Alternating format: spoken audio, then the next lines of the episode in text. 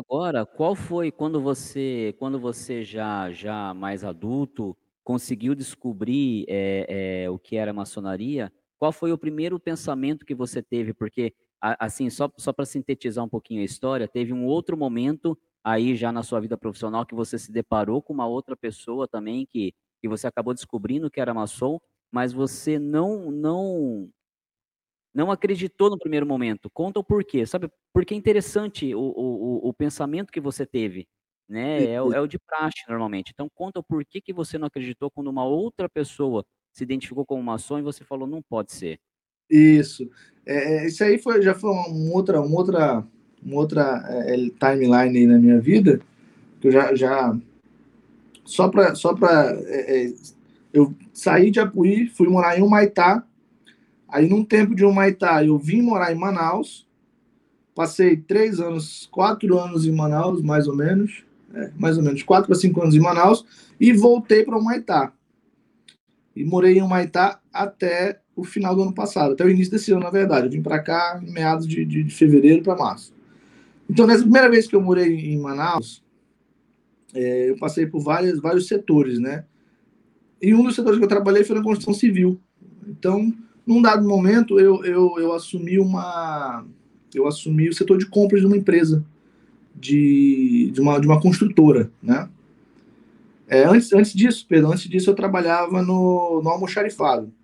No almoxarifado, a gente tinha eu eu eu cuidava ali da da parte de de saída, e eu fazia a o apontamento das das obras, né. Eu saía, fechava o almoxarifado, que a obra era o almoxarifado era na obra, né, e eu ia fazer os apontamentos, as medições e tal, que era era a minha parte. E tinha uma uma pessoa que trabalhava também, que ela estava, hierarquicamente falando, evidentemente, ela ela reportava a mim.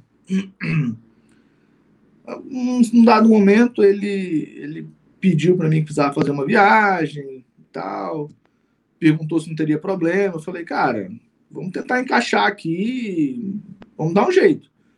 E eu lembro que era uma época que estava muito puxado o serviço, cara, tinha muito serviço pra fazer, muita coisa pra entregar, mas ia ter um gapzinho no na entrega do material. Eu falei: "Cara, eu acho que vai dar pra encaixar ele pra ele viajar ali".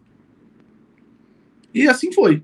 Encaixei um momento pra ele, ele conseguiu viajar, não falou não falou do que se tratava, ele me falou pra onde era, mas eu também não me recordo, e ele foi fazer a viagem dele. Coisa 3, 4 dias, era coisa rápida.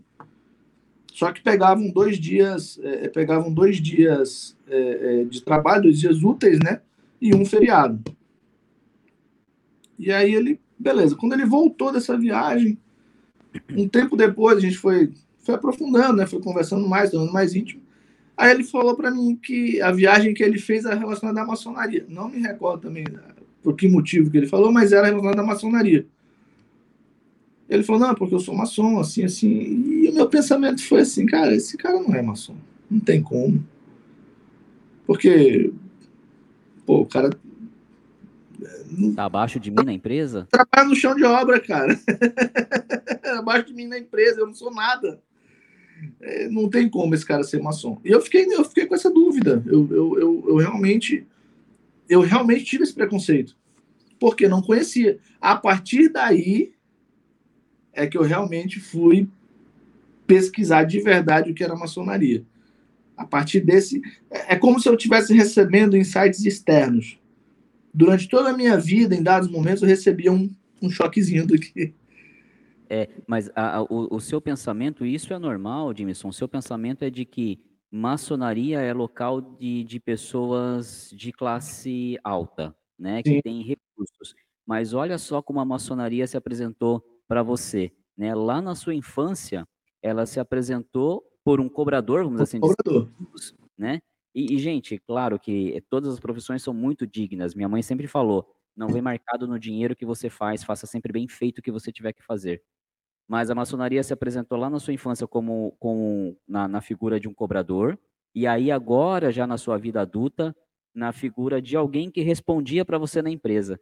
Então, ou seja, a maçonaria se apresentou pra você justamente mesmo você, no seu subconsciente, achando que tinha que ter grana pra ser maçom, ela se apresentou sempre pra você, eh eh eh, despida de de recursos financeiros, né. Olha que É. bacana que que que as histórias vão acontecendo, né. Muito bacana, essa história essa história o pessoal tinha que ouvir.